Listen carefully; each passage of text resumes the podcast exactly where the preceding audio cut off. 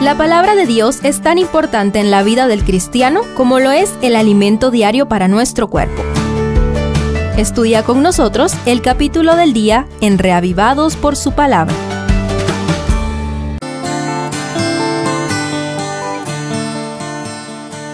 Hechos 7 es la respuesta de Esteban, acusado en el capítulo anterior de blasfemar contra Dios, contra el templo y contra la ley y las tradiciones de los padres de la nación.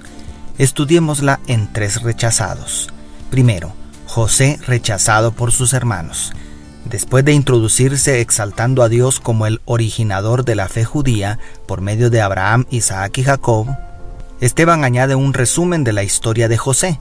Sin embargo, al mencionar por primera vez el nombre, en el verso 9 dice, Los patriarcas, movidos por envidia, vendieron a José para Egipto, pero Dios estaba con él. En otras palabras, es muy sutil para responder de manera indirecta a la acusación de blasfemia al darle la gloria a Dios. No obstante, es muy directo y persuasivo al tratar el problema de sus inculpadores. El acusado se olvidó de sí mismo para intentar salvar a sus acusadores, convirtiendo a José en un tipo de Jesucristo, porque fue traicionado por sus hermanos, a quienes vino a salvar. Jesucristo, nuestro hermano mayor, vino a dar su vida para salvarnos, a pesar de que cada vez que pecamos lo vendemos como esclavo. Segundo, Moisés rechazado por sus compatriotas. Luego recurre a la historia de Moisés desde su nacimiento hasta la construcción del tabernáculo en el Sinaí. Nuevamente es una sutil defensa contra la acusación de infringir la ley, porque Moisés recibió palabras de vida para darnos, pero nuestros padres no quisieron obedecer, sino que lo desecharon, y en sus corazones se volvieron a Egipto.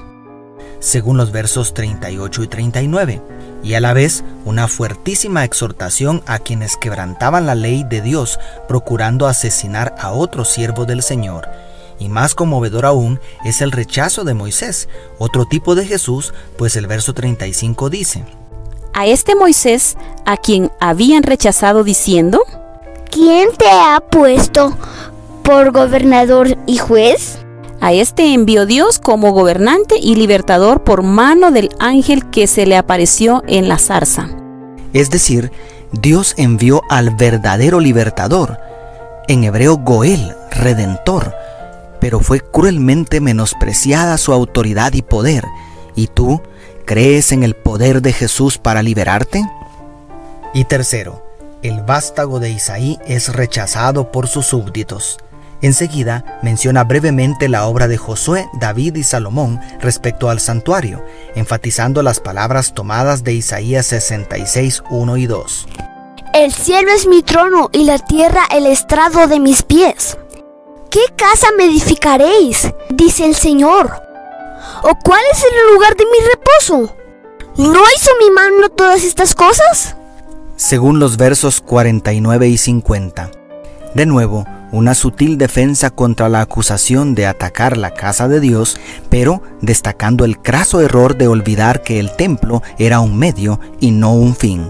Y por último, en armonía con el concepto judío del Mesías y quizá aludiendo a Isaías 11.1 al 5, les dice, Duros de cerviz, incircuncisos de corazón y de oídos, vosotros resistid siempre al Espíritu Santo, como a vuestros padres, así también vosotros.